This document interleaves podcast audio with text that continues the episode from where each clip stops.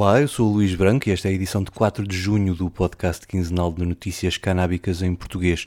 O 4 e 20 sai nos dias 4 e 20 cada mês no esquerda.net e na tua aplicação de podcast. Subscreve também os outros podcasts no esquerda.net, como o Alta Voz com leituras longas de artigos, os Cantos da Casa com o melhor da música portuguesa, o Mais Esquerda com registros de debates e conferências e o Convocar a História, um podcast de Fernando Rosas com convidados diferentes todas as semanas.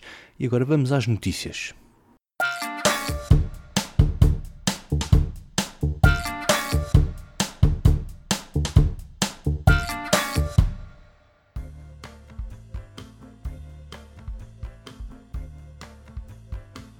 A legalização da cannabis vai voltar a ser discutida no Parlamento Português. O debate foi agendado pelo Bloco de Esquerda para a próxima semana, no dia 9 de junho. O deputado bloquista Fabiano Figueiredo falou ao 4h20 e diz que esta é a altura certa para trazer o debate à agenda parlamentar. Nós entendemos que este é o momento certo para a Assembleia da República voltar a debater a legalização da cannabis para consumo pessoal. Nós estamos a meio da legislatura, o que permite ao Parlamento ter uma discussão maturada, um processo legislativo longo e participado pela sociedade civil, com a preocupação de produzir uma boa lei que combata o narcotráfico, promove a saúde pública e o consumo seguro e informado.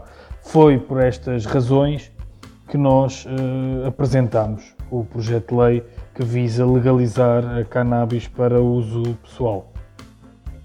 Na proposta do Bloco para a regulação da cannabis, o modelo assenta em duas vias de acesso à planta, uma é através do autocultivo até 5 plantas, a outra em lojas devidamente licenciadas para esse fim, ao contrário do que se passa, por exemplo, no Uruguai. No Uruguai, a produção e comercialização é controlada pelo Estado e a venda faz-se nas farmácias. O que nós propomos no projeto de lei que entregamos na Assembleia da República é separar os circuitos, ou seja, no nosso entender, a venda deve ser feita em locais especificamente autorizados para o efeito pela Direção-Geral das Atividades Económicas e pela respectiva Câmara Municipal.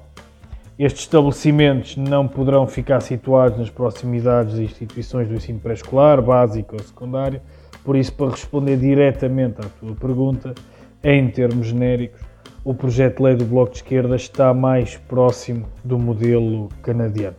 Deixa-me só acrescentar que o nosso projeto de lei prevê ainda a possibilidade do, do autocultivo doméstico até 5 plantas de cannabis. Neste debate parlamentar, o Bloco espera não ser o único a apresentar propostas e lançou desafio aos outros partidos para virem em jogo com os seus projetos, como nos explica Fabiano Figueiredo. O nosso projeto de lei vai ser discutido já no dia 9 de junho, num debate marcado para o efeito pelo Bloco de Esquerda. Nós esperamos que mais partidos, mais bancadas parlamentares se juntem ao debate e apresentem as suas uh, propostas. Nós fizemos, aliás, esse convite a todas as bancadas parlamentares para que apresentassem os seus projetos de lei, para que o debate fosse o mais rico e plural possível. E temos a convicção que, existindo hoje cada vez mais vozes da esquerda à direita que defendem a legalização da cannabis para o uso pessoal, que seja encontrado na Assembleia da República um amplo consenso da esquerda à direita em torno deste, deste assunto. É nossa convicção que é mais do que chegado o tempo de Portugal dar um passo em frente na sua política de drogas. Há mais de 20 anos descriminalizamos o consumo, mas ainda uh, empurramos os consumidores para o narcotráfico e isso não faz nenhum sentido é tempo de seguirmos as melhores práticas internacionais, legalizando a cannabis e com isso esperamos nós inspirar outros Estados a seguirem os nossos passos, tal como o fizemos no passado. Aguardemos então pelo resultado deste debate, já na próxima quarta-feira, na Assembleia da República, para vermos se a legalização estará ou não a ganhar apoios entre os deputados portugueses.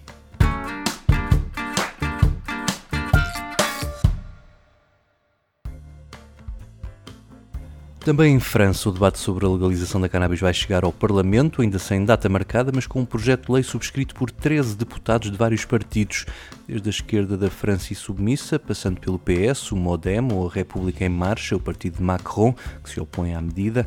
O modelo proposto por estes deputados franceses é muito parecido com o que o Bloco leva agora ao Parlamento português, com a venda da cannabis a ser feita em lojas especializadas e o autocultivo a ser permitido até 5 plantas, mas introduz outra via de acesso, também proposta no passado pelo Bloco, que são os clubes sociais de cannabis.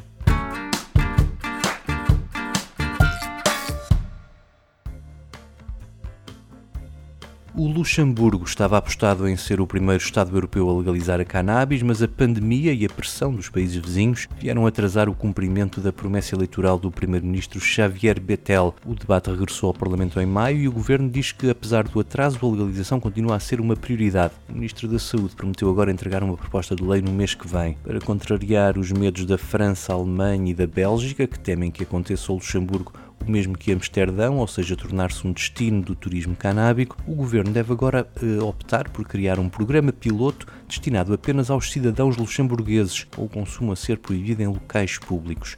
O objetivo do governo luxemburguês passa agora por ter este projeto concretizado num prazo de dois anos.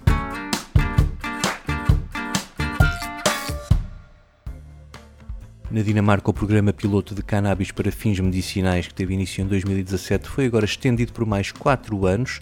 A decisão foi tomada pelo Parlamento e aprovada por ampla maioria, com 10 partidos a favor. Este programa piloto tinha final previsto para o fim de 2021 e até agora o programa já abrangeu mais de 2.500 doentes. Ele só está disponível para quem sofra de esclerose múltipla, lesões da medula espinhal, dor neuropática e cancro. O Estado dá com participação de 100% nos casos de doença terminal e 50% nos restantes casos, até um teto de cerca de 2.700 euros por ano. Este programa piloto permitiu à Dinamarca atrair investimento na produção e cultivo da cannabis medicinal, que passam agora a ter uma licença permanente para operarem no país.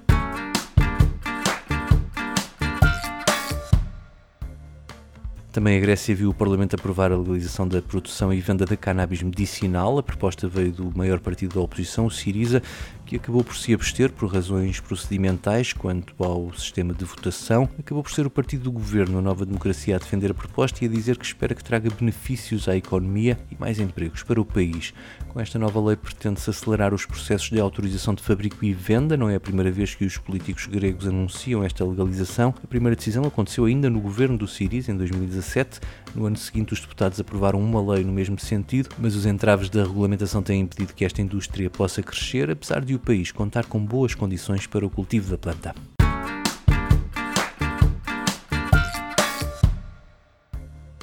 Na África do Sul, quem tem pressa em legalizar a cannabis é o Ministro das Finanças, Tito Mboweni.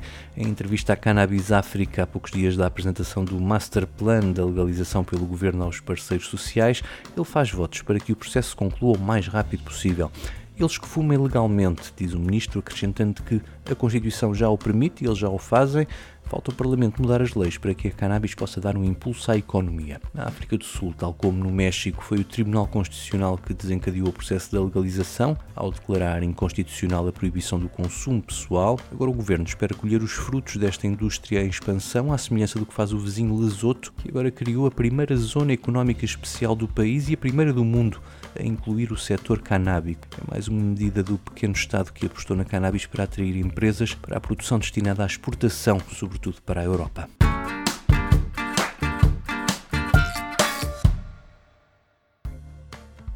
No Canadá, as vendas legais de cannabis ultrapassaram as do mercado negro pela primeira vez no terceiro trimestre de 2020 e essa diferença alargou-se no trimestre seguinte. Os dados são do Instituto Canadiano de Estatísticas e explicam-se pelo crescimento do número de lojas autorizadas. Por exemplo, em Toronto, que lidera as vendas no Canadá, eram apenas 7 lojas no início de 2020 e passaram a 87 no final do ano. Outra explicação tem a ver com o início da venda em loja de produtos comestíveis contendo cannabis ou de vaporizadores, mas também a queda nos preços registada ao longo do ano no mercado legal. O Instituto calcula que os canadianos tenham gasto em 2020 metade do dinheiro que gastavam em 2013 a comprar cannabis no mercado negro. Ao todo, as famílias gastaram cerca de 620 milhões de euros com produtos de cannabis legal no último trimestre do ano, o que representa 138 milhões a mais do que o que foi gasto em compras ilegais no mesmo período.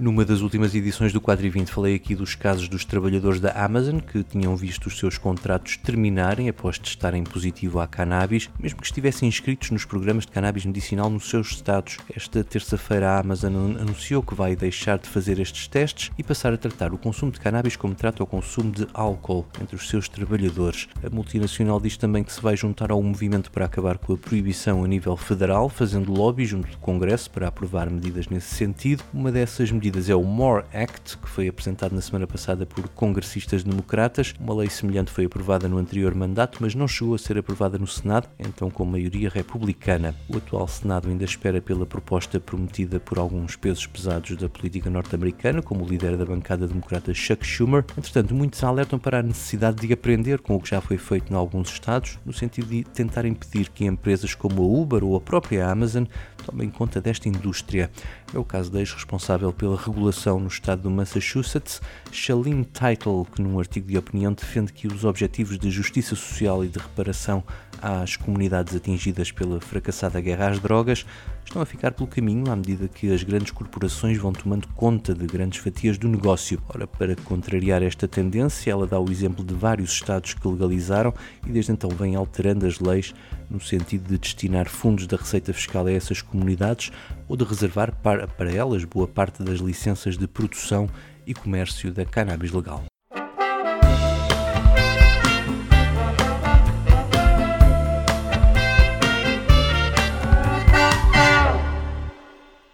O 4 e 20 despede-se com o momento musical, desta vez com um apoiante da legalização que faz hoje 71 anos.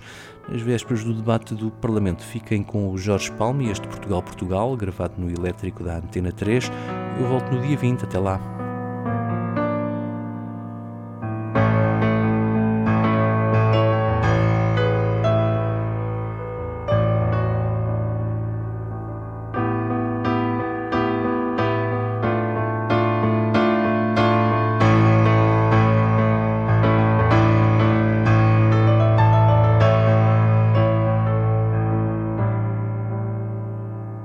Tiveste gente, muita coragem, acreditaste na tua mensagem, foste ganhando terreno e foste perdendo a memória. Já tinhas meio mundo na mão, quiseste impor a tua religião e acabaste por perder a liberdade a caminho da glória. Portugal, Portugal, o que é que tu estás à espera? Um pé numa galera e outro no fundo do mar. Portugal, Portugal. Enquanto ficares à espera, ninguém te pode ajudar.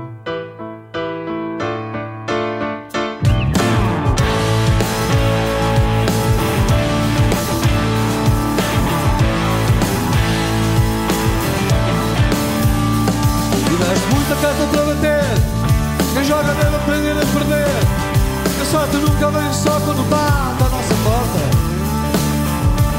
Beijaste muita vida nas apostas e agora fazes o desgosto às costas.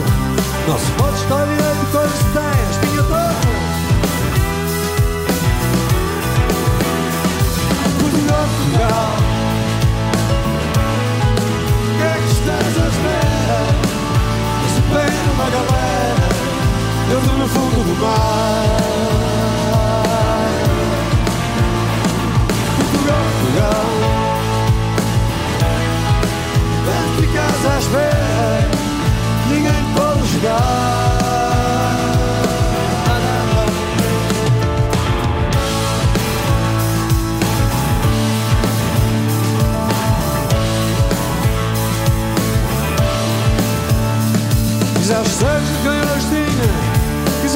Toda a gente na linha.